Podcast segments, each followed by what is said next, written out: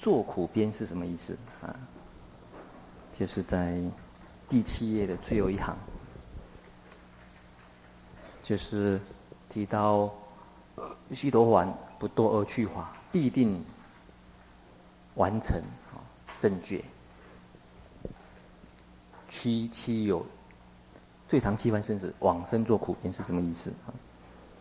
呃，有时候他们读得很细啊，意思是做苦边。有时候翻译成叫尽苦际，能够达到苦的边际。他做苦边，呃，完全是一个字一个字对义的。杜卡西亚苦，杜卡西亚苦，安他苦的边际，苦的边际就是没有苦，啊，苦的边际。卡洛迪做做苦边，所以是一个字一个这样子。对移过来的，所以有时候翻译成叫尽苦际呢，比较好了解，啊，尽苦际比较好了解，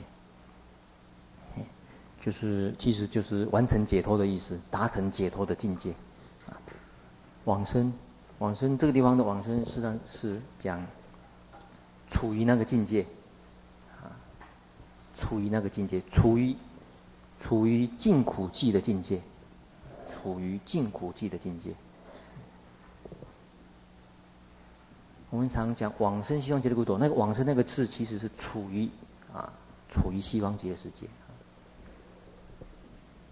这样子可以懂吗？好。哎，另外有法师问到这个，因为是上一章的投影片哈，再跑回去太慢了啊。就是为什么会先讲长呼吸啊，再讲短呼吸啊？是什么意思啊？全息是什么意思？嗯，这个还是还是要还是要回去吧，不然的话，大家可能不晓得在讲什么。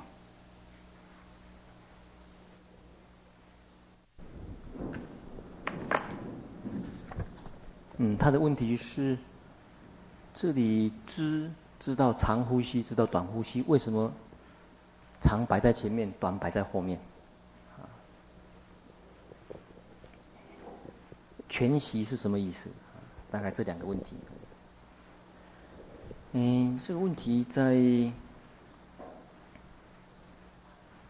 各个佛教的部派在传承当中呢，多少有一点不同啊。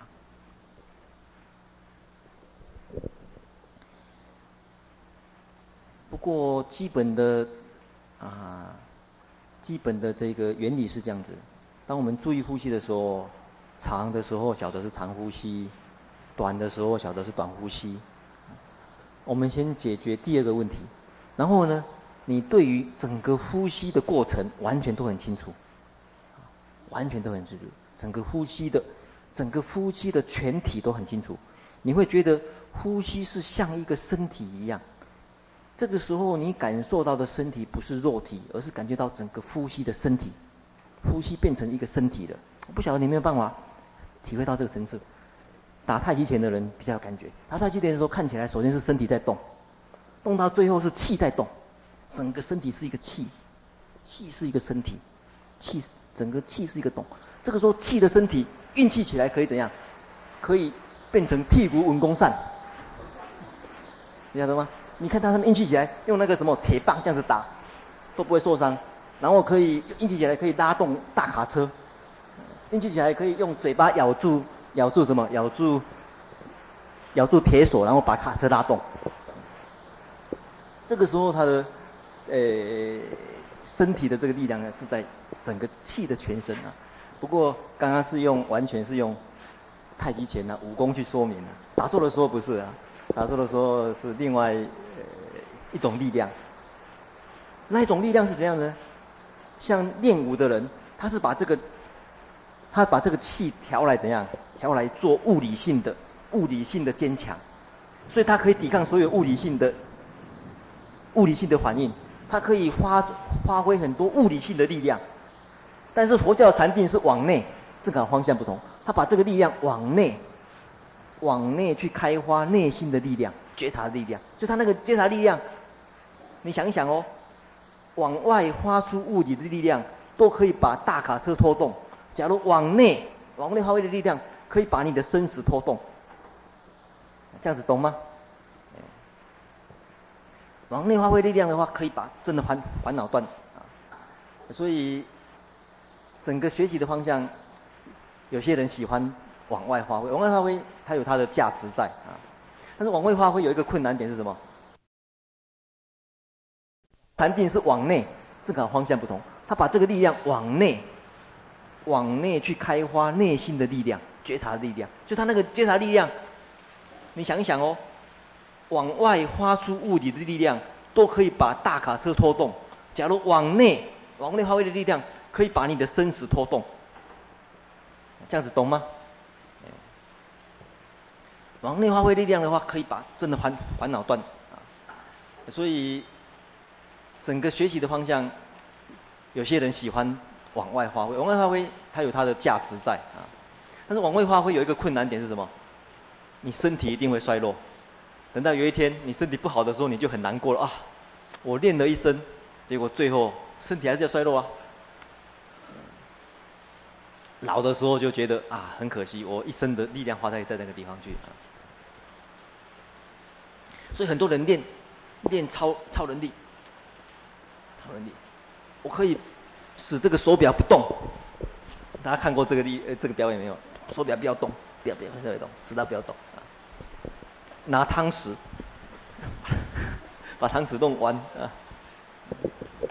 这种表演，人外界容易看得到啊。他可以表演，内在就很难表演。我现在，内在表演，不晓得，内在表演不太容易看到，所以很难很难让别人当成一个学习的目标去学习，啊。所以全息是讲这个啊，对整个呼吸，事实上他掌握得非常好，整个呼吸的掌控，啊，所以呼吸掌控掌握好的人，他可以当什么？当声乐家。他那他那声乐家，他那个呼吸掌控非常好，可以唱整个晚上都不会都不会沙哑。运气运得好的人，像我就呼吸很难掌控，我每次讲一两节就，是用喉咙去讲的，不是用气，不是用很好气。所以全息声是讲这个。再来长短啊，假如把长呼吸解释成。解释成稳定的呼吸，呼吸很长。把它，假如把它解释成稳定的呼吸的话，短呼吸解释成急促的呼吸，应该是短呼吸在先。一般我们首先会比较急促，它越来越长，越来越长。所以因此呢，因此在大毗婆沙论，哎。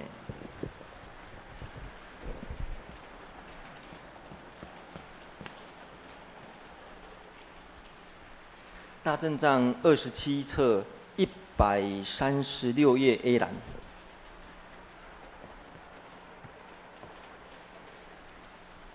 有讨论过这个问题啊？到底是要先说明长呼吸呢，还是短呼吸呢？他有讨论过这个问题啊。他是做一个比喻，他是说短呼吸的时候呢，好比你背着重物爬山会喘，所以短呼吸讲喘的那个解释啊。那长呼吸呢是讲。呼吸安定的状况比较细、比较缓、比较粗初级，所以照这样子的话，顺序应该要颠倒过来。但是呢，但是，但是呢，在像瑜伽师地论的解释呢，他是把它还是按照这个顺序，长呼吸跟短呼吸。他把长呼吸解释成什么呢？出入息，出入。因为为什么呢？你一开始打坐的时候，你能够注意到的，事实上只是。出去的时候晓得是出去，进来的时候晓得是进来。所以这个时候的长是在说明比较粗的、比较粗显的长，长容易发现的、被容易被发现的呼呼吸的动作，容易被发现的呼吸的动作，比较容易被发现的，所以出入息。短是解释什么呢，短是解释出息跟入息之间那一个转换点。称为叫短呼吸，就是从你看哦，你吸进来，你会觉得怎么好像忽忽然间呼吸不见了，然后忽然间又吐出去，在这个进出之间那个交界点，称为叫短呼吸。那个那个那个短呼吸的觉察，需要心跟静下来，更维系一点才有可能觉察到的。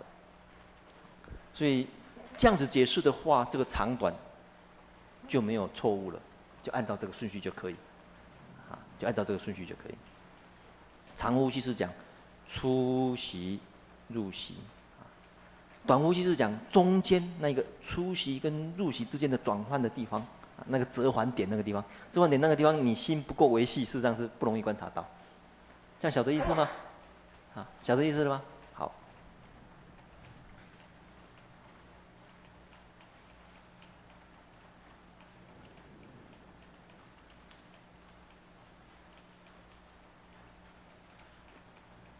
嗯。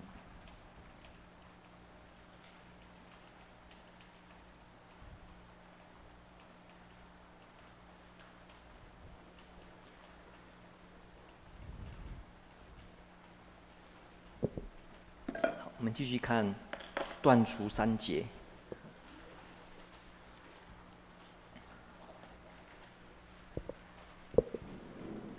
在第九页这个表啊，结是烦恼的意思啊，烦恼好比绑住我们，打结，身体被打结了，被绳子绑起来，所以断结才能够解脱啊。我们觉得身体就是被被这三种、这三类型的。烦恼绑住了。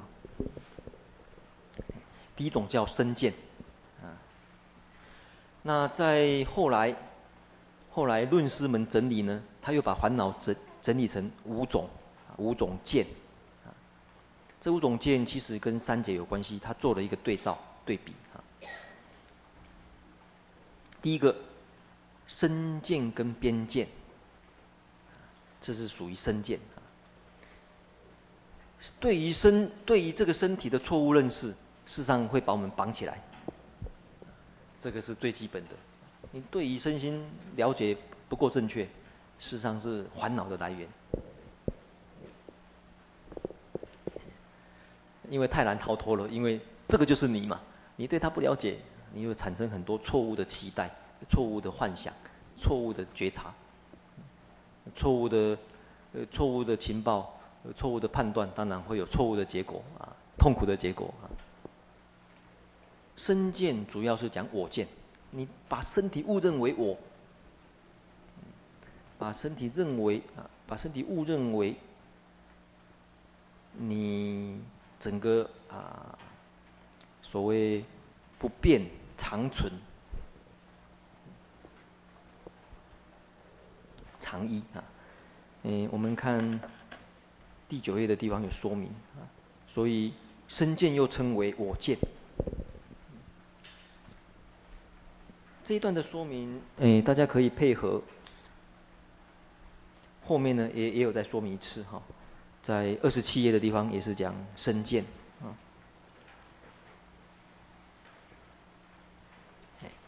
底下就一样，大家参考就好，我就不再一一告诉你们啊怎么去换，大家小组讨论的时候啦。课余的时候可以再参考啊，所以我们后面算都讲完了哦，不要到时候说我没有讲啊。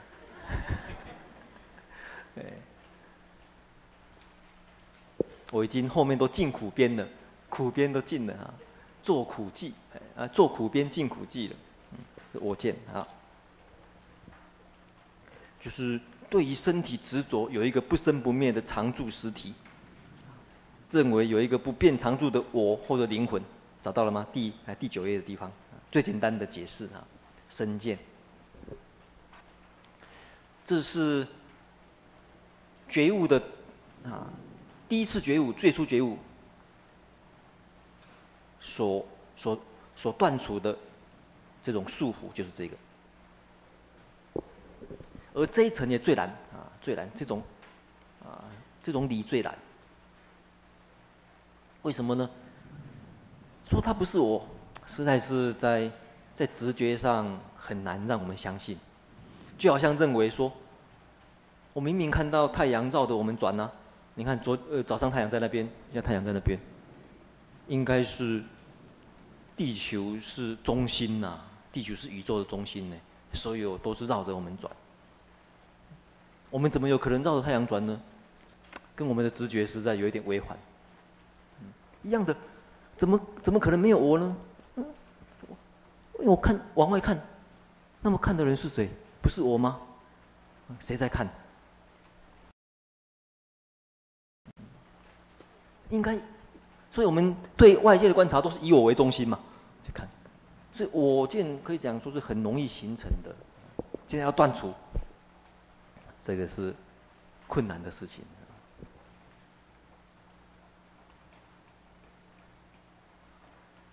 边见啊，边见是讲四种：常见、断见、以长以短，啊不长不断四种。边见，边见最主要是顺着我见来的。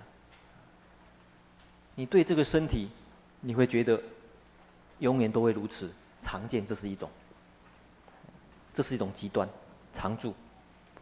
但是有些人认为说，哎，人什么都没有啊，断灭，人死后什么都没有吗？断灭，断灭论者，或者虚无论者，这是有，这是又，这是又是另外一种极端。一般世世间有这两种极端，一种是追求永恒，永恒的一个常住不变的我；另外一个就是没有什么。人，人死就是没有了嘛，什么都没有。嗯，这个，所以我在世界上行善行恶，死都是一样，都是一堆白骨嘛。那为什么要行善行恶？的差别？为什么会有行善行恶差别？会落入断灭？什么用什么都没有来说明？那善恶何何必何必那么的这个坚持呢？这是又另外一个极端啊。另外第三种折中了，好吧？这个这两种好像都好像都有点道理。折中好了，一断一长，嗯，折中，一分断一分长了，有一部分啊断，身体会没有了，但是呢灵魂不灭，有长的部分，有断的部分，所以把它分开来。折中一下。第四种不长不断，怀疑论者。嗯。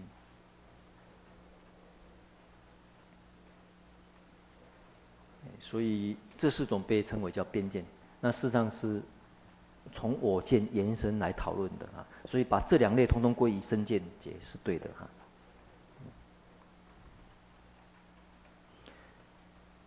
嗯，因为当时。印度的思想或者宗教界大概有几类的说法，一元论的说法。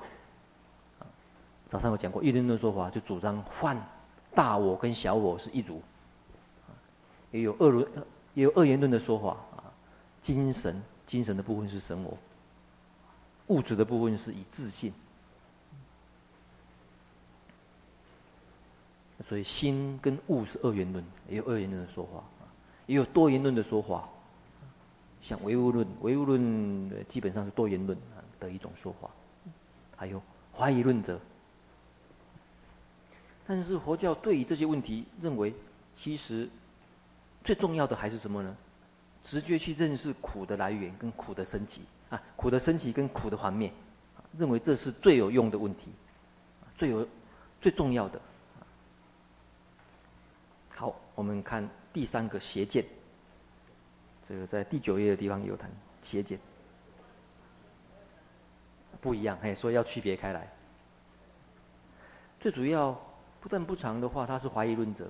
这边说的是怀疑论者，他认为说断说长，呃，都并不是可以讨论的余地，因为他怀疑人可以去判断长或者断，啊，所以跟佛教里面讲的不断不长是不一样的。不断不断不长是讲他去了解。缘起，缘起的道理，说明缘起的道理。既然是缘起的话，它说明它是无我，用缘起无我来说明不断不常。佛教讲，也有那有时候讲佛教讲不断不常，哎，佛教讲不常，不常是来破我见，讲不断不断呢是来破断见，啊，说明的破断见，跟怀疑论者不太一样，怀疑论者他是直接刚刚所说明的，那认为这个真实的存在不可能。假如有可能的话，也不可能被认识；假如有认识的话，也不可能传达给别人听。但是佛教不是这么主张，所以佛教不是怀疑论者。佛教有一有时候很有有时候会被误解成，因为佛教讲无我讲空，所以有时候会被误解成是断灭论者、虚无论者。有时候佛教对于形而上的探讨，认为并不是那么重要，所以有时候也会会被以为是怀疑论者、不可知论者。诶，是不太一样的。我们再看第三种邪见，可能从这地方会比较好了解。什么叫邪见呢？第一个，他否定，否定善恶，没有，他认为没有善业恶业。否定善恶业，否定善恶等于是否定什么？啊？因果，否定什么？否定伦理，我白色的是对白色的，否定善恶业事实上是否否定伦理，在第九页的最后一行，最后一行，否定伦理道德，因为善恶是一个伦理准则、伦理的标准啊，伦理问题是讨论善恶问题。因为善恶问题有时候让我们怀疑说，真的有善恶标准吗？我们会觉得好像善恶会随着时间空间好像会有变化呢。嗯，在某一个时代说不可以的，在另外一个时代可能说可以。在某一个阶段说可以的，在某一个阶段又是不可以的，好像是没有标准啊。但是我们仔细想起来，啊，似乎。在人类的行为或者人跟人相处的这个基准当中，还是有一些准则。比如说杀害，杀害的行为，我们觉得他应该放诸四海都准的，基本上杀杀害，这是第一个。大概所有的伦理准则都会谈到杀害的问题、伤害的问题。第二个是什么？偷盗。所有的行为大概有两类，两类行为，一类是身体的行为，身体的行为就杀害、偷盗，还有邪淫，啊，诶，不正当的性行为，包括强暴啊这些，有不有这三类不正当的性行为？言语言语上说谎，哎这是一种。大概大家仔细想一想，评估一下，从以前到现在，所有讨论伦理问题，大概这四个是蛮基准的。但是有时候讨论起来。会让人家觉得说，里面有蛮多维系的这种判判断，特别是产生冲突的时候，不能说谎，不能说谎，有时候很难真的去抉择。你要不要讲实话？举一个举一个极端的例子，你被敌人抓的时候，哎，你说出来。这个你们那边有多少军队？哎，那边有埋伏多少人？哇，我我不能说谎呢。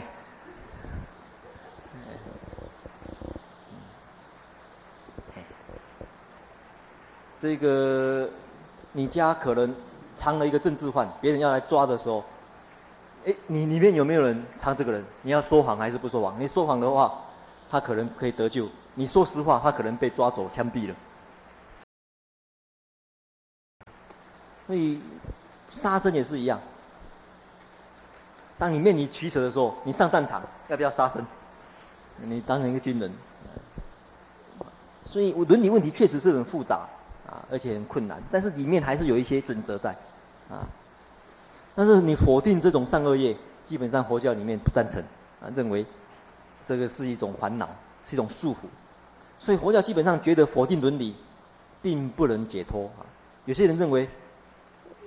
伦呃伦理反而是一种束缚的讨论啊，但是佛教没有，所以就是佛教并不是怀疑论者的一个原因，啊，也不是虚无论者，他虽然说无我，因为无我很容易被误解为怎样否定你行为的主体，照理讲我是一个行为的主体嘛，那无我的话，我就不愿不不用为我的行为负责啊，反正无我嘛，杀人。谁杀？没有啊，哪里有我？没有慧命啊，慧命是空的啊。好，把你抓去砍头，你就不要叫我，因为我砍的是空嘛。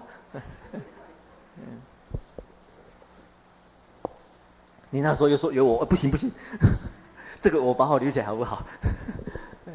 杀人的那个没有我了，但是你要把我判刑的那个有我。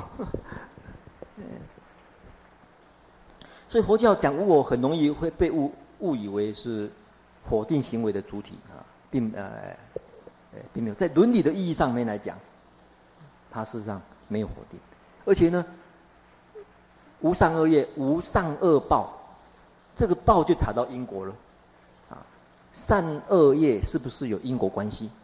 啊，这个是不是有因果关系？从业到报是不是有因？这个是不是因？这个是不是果？所以邪见有两个层次，一个层次是什么？伦理，是不是有善恶标准？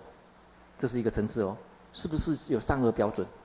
第二个，善恶会不会带来痛苦或者快乐的结果呢？会不会有因果关系？有些人认为没有啊，为什么？有些人行恶的时候，他很他很快乐，杀人杀得很快乐，然后用不正当的手段赚了很多钱，很快乐。认为哪里有果报？有些人用不正当的手段，确实好像辉煌腾达，会让我觉得真的有果报吗？嗯，真的有因果吗？然后看到很多好人，哎，怎么发生很不幸的事情？车祸、意外，真的会令我们怀疑有因果关系呀。所以伦理性啊。跟这因果关系呢，事实上，老实说，很不容易建立的。你要坚持这个点，才不容易建立的。别人欺负你的时候，骂他一句还击，这个多痛快的事情啊！啊，就马上痛快了嘛。嗯，当下我就很苦啊。嗯，你告诉我要忍住，要有智慧，要有慈悲，这个才是好的。我一点都感受不到。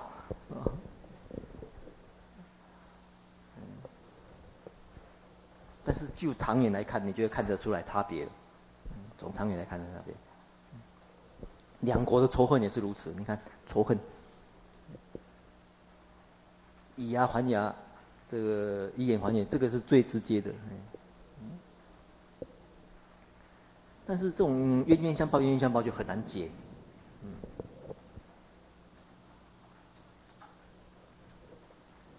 嗯。在第十页的地方也特别提到哈，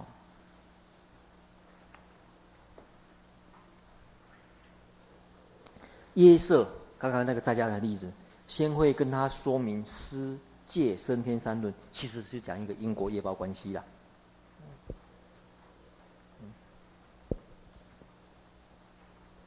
所以了解世间的因果，才有可能进一步了解四谛法。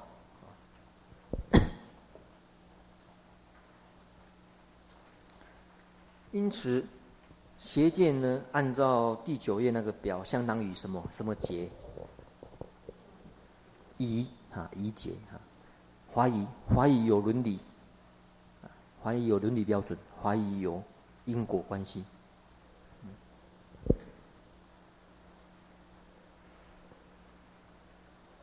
再来，见取。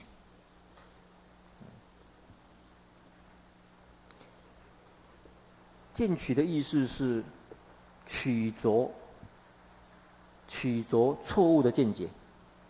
怎么取着呢？取着不取着有瑕疵的见解，认为是非常好。取劣为胜，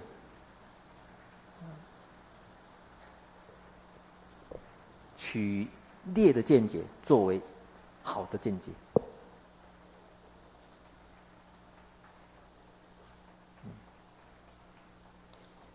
这个比较起来跟邪见不一样，邪见是邪见是否定因果，这种他没有否定，但是呢，他认为下列的下列的啊下列的境界呢，他认为是非常好的境界。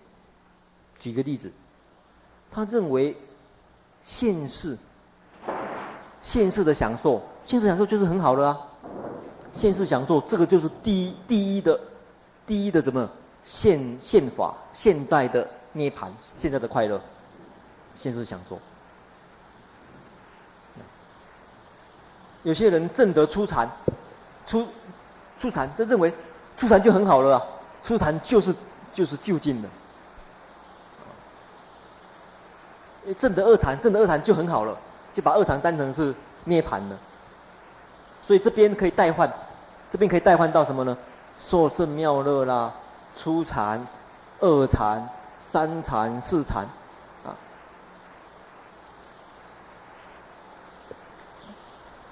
所以有，你会发觉有所取着啊，有所取着呢，事实上就是，事实上是一个问题的来源，啊，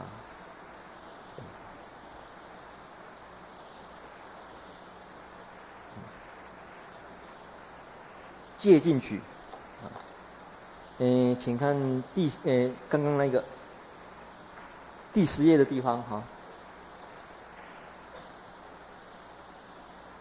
在。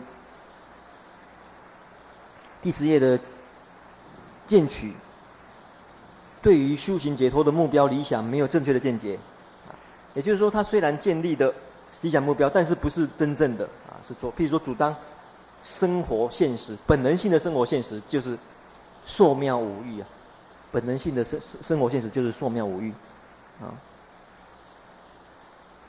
本能性的生活现实啊，就是世间的五欲。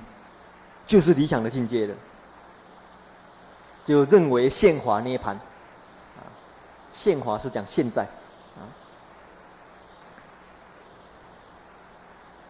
现在的最高境界，啊，或者认为初禅乃至四禅就是证悟的目标，啊，所以这边可以代换，啊，代换初禅、二禅、三禅、四禅，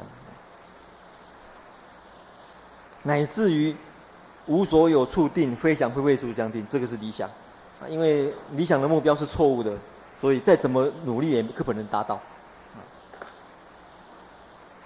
佛陀在世的时候，最先学过禅定，很多人认为禅定是最高目标了。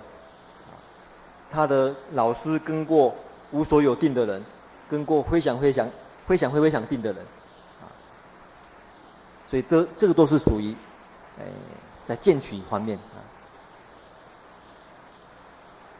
最后一个借进取啊，借进取有两有两种层次，一种叫做非因啊，不是那个原因，他相信因果，但是呢，把因果的关系弄错了啊，把因果的关系弄错了，错误的因果关系啊，所以第十页的讲义导数，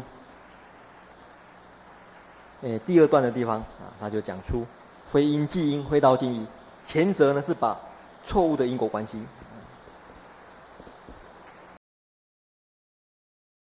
错误的因果关系认为有这几类，啊，第一种是神义论，认为人的幸福或者不幸福，人的命运呢是由最高的神来主宰，这神的意思。所以我们要离苦得乐，啊，就要去从诶敬拜神啊，因为他是主宰者嘛，啊，求需要有求于他，啊，神意论，这是在印度那时候宗教界啊的一种类型啊。另外一类的宿命论，认为过去的宿业完全能够左右现世的命运。或者依于出生，或者身体，或者人的一生命运，从出生的时候就被决定了。你出生在什么样子的环境，就是这样子的，就被决定了。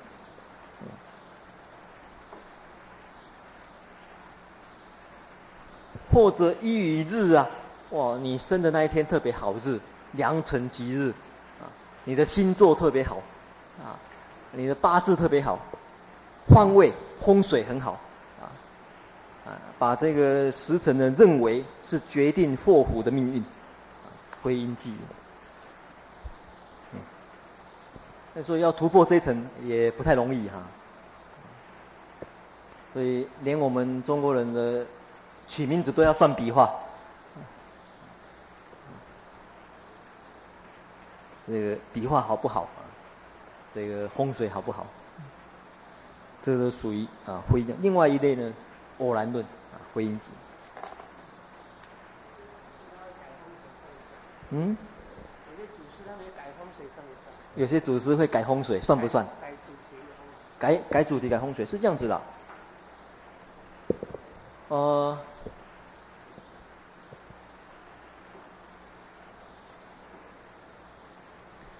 嗯，说来话长，不过长话短说哈。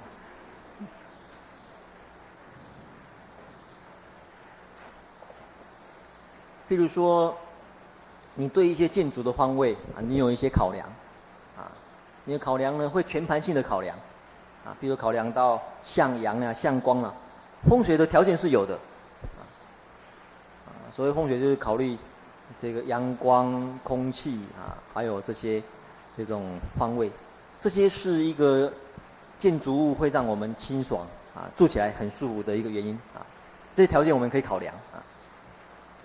但是呢，不能迷信认为说它是它是问题的所在。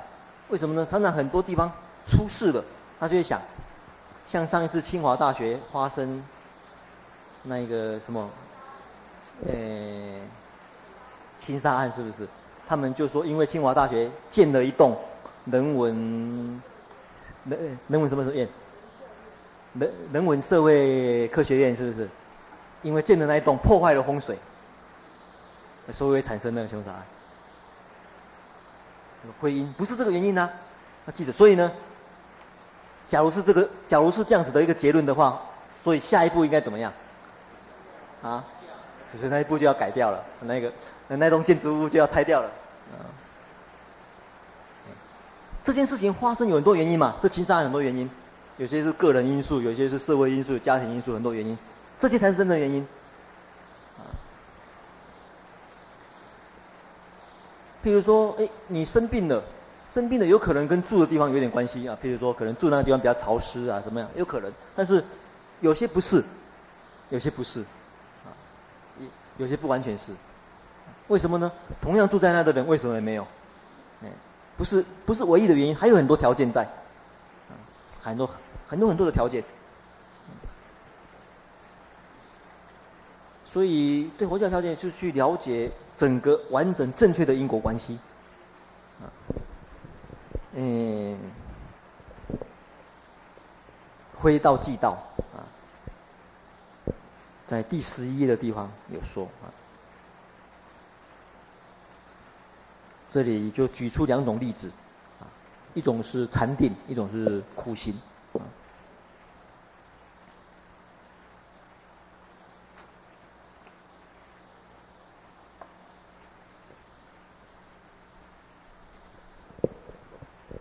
像印度人认为，在恒河沐浴可以洗净，啊，洗净罪过。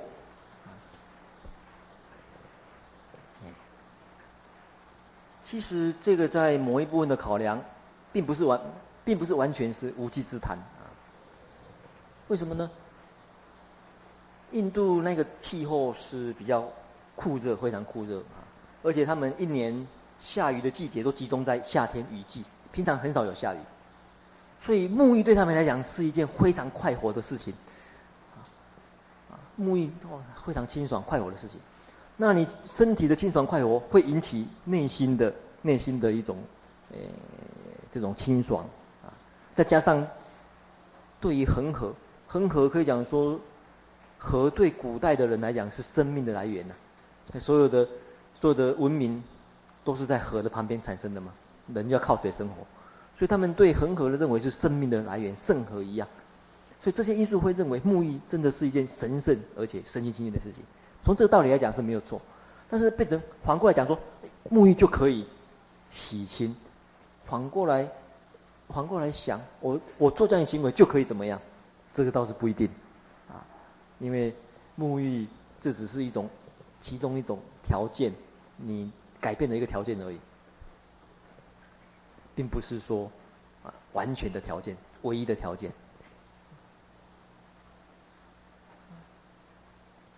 假如那么简单的话，那修行太容易了。我造恶也又跳进去，跳进去恒河，洗净了，洗干净了。并不是不可能。你假如因为洗洗的原因，同时忏悔，啊，同时做真正的观察，嗯，也是可以。问题你没有做这个观察，没有做这个观察，只靠外外面，啊，所以从这边去想呢，可以了解印度人。他做这边，曾经佛陀就跟印度人讲说：假如恒河沐浴可以洗清罪恶的话，那最没有罪的人是谁？恒河里面的鱼啦、虾啦，天天泡在里面，那最没有罪。而且住在恒河旁边的人，一定是最没有罪。他去造恶，马上跳进去洗。造恶，马上跳进去。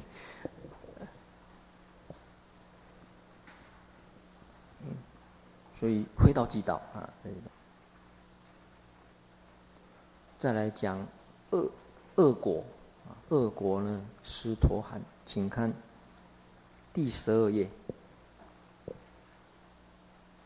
第十二页的导数第三段，相对于此斯陀含啊，斯陀含，萨卡达伽玛伽玛米伽米阿伽米，萨卡达伽米。所以斯萨塔达嘎达嘎啊，他的意思是一来，这地方诶、印错了哈，他写不来，应该是一来，把它改一下，又译为一来，不改不改成一。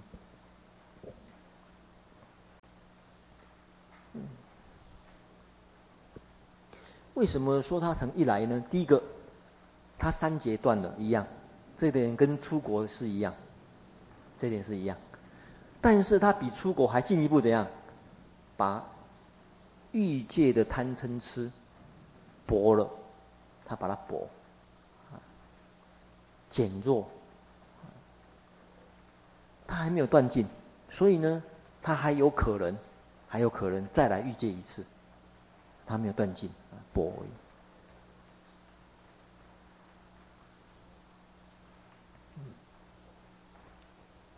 这个称为尸陀含，一往来或者一来，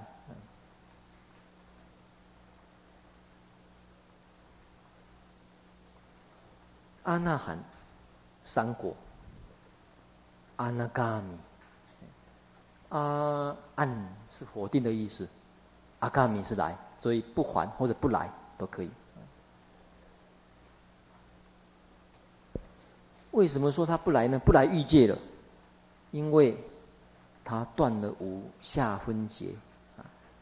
出果恶果是断三劫啊，这一个三果断五下分劫。五下分劫在第十二页的中间那一段啊。阿那含的圣者五下分劫断尽。五下分劫是指什么呢？下分，啊，下分这黄色的这个部分下分啊，黄色部分就是讲欲界，断了欲界的五种五种烦恼，身身见疑戒取，这个三劫一样，这个前面断尽的，再来断尽欲界的嗔恨心。还有欲界的欲贪，这两个断，所以五下分劫多了两个，其实多了这两个。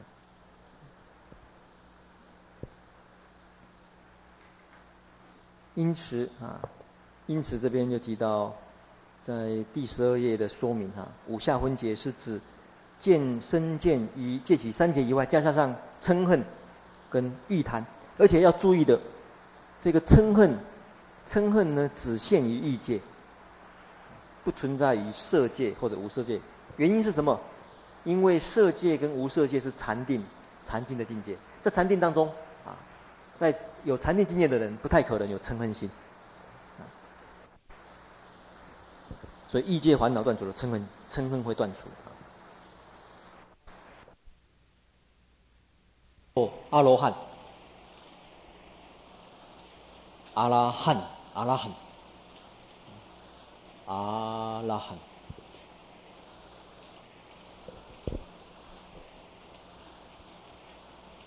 在第十二页的下半，诶、最后一段啊，阿罗汉称为落尽者，所有的烦恼落尽，他断除五上分别。五上分别是指上分呢，是指色界，还有无色界。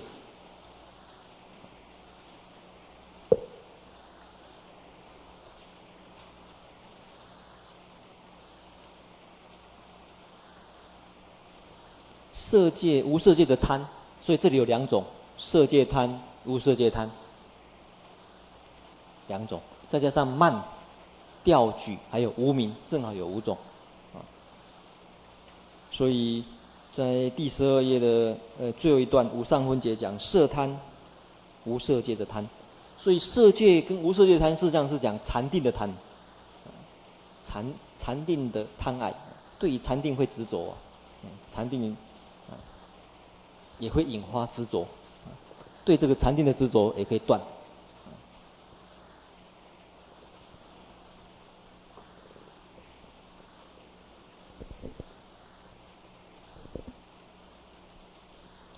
所以执着执着欲望啊，感官的享受，这是一般的，呃，那一那个一般状态容易的。另外一个在修行的路上，事实上也是也会也修行路上。也会引发执着，在行善方面，有时候也会引发执着。这方面又是另外一种贪。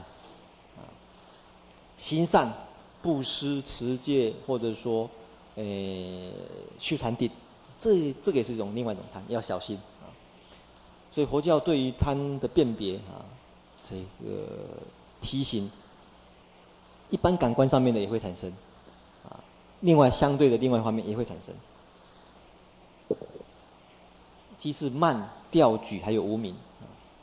这一点，以阿那律啊，佛陀有一个弟子叫阿那律。阿那律的例子呢，容易了解。阿那律他，呃，神通相当的好啊，嗯，也被称为天眼第一啊。他禅定力啊，禅定力相当好。他曾经就问过舍利佛，他说。我我禅定可以到达身心啊，身心都清安。为什么还不能证得阿罗汉果呢？为什么还不能落尽？这里我就跟他讲：你你拥有的境界，你拥有的境界正好是你的弱点。你心里面常常会想：我证得天眼通，会有慢心。你经常有慢心。我会觉得我我比别人，我我比别人伟大，我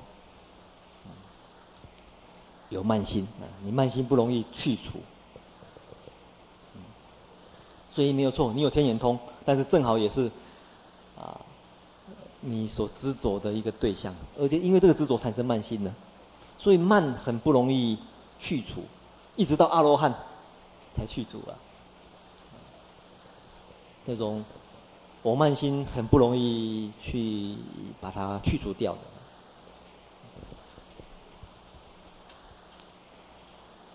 嗯，舍利弗见得啊，听到佛陀说法又很高兴，他第一个想到的是要去度谁？目犍连。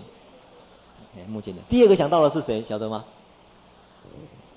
啊，他的老师，以前的老师，他就去跟他老师讲说：“我跟你介绍有另外一位抉择，怎样怎样。”他老师说：“他不愿意去，为什么？他老师说：“我已经当老师这么久了，还要叫我去当学生，我下不了台。”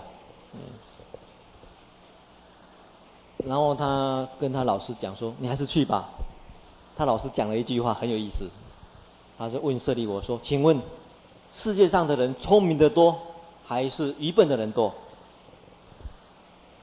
聪明的多还是愚笨人多？啊，愚笨的人多嘛。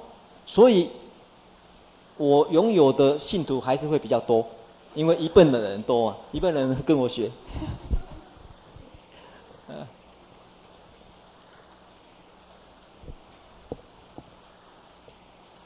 所以这个很有意思的一个问答。再来，呃，舍利弗又跟阿拉律讲：“你的，你你的。”所以这个很有意思的一个问答。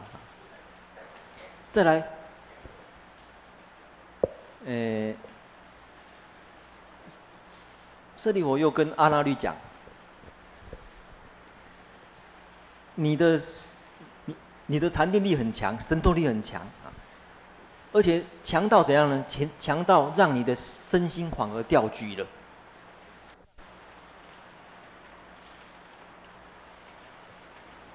最后一个是无明，看第十三页，无明。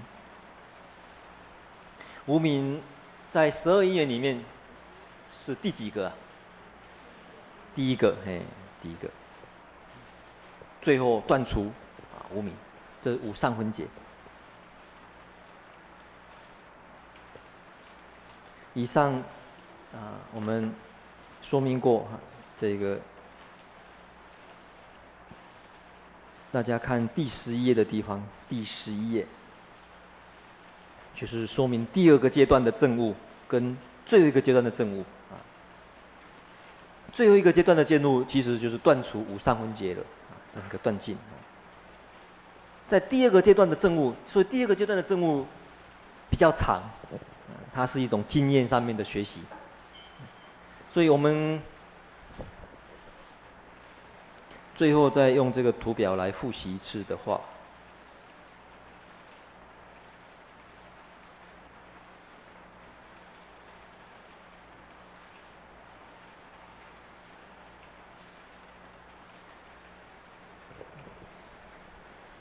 第一阶段的证悟，最初的证悟，啊，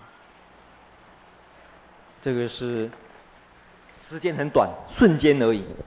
大家看一下这个第十二页，瞬间。大家看一下二十九页，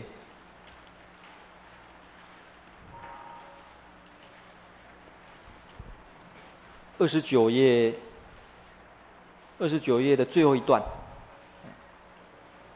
三劫和五见是一样啊，哈，它称为叫做历史，是一种锐利的烦恼。因为见劫呢，它是一种锐利的，对你讲非常清楚，就是这样子，就是这样子，啊，这种错误的理解可以立除除断，所以顿惑呢，在十六心刹那，十六心刹那之间呢，可以顿断。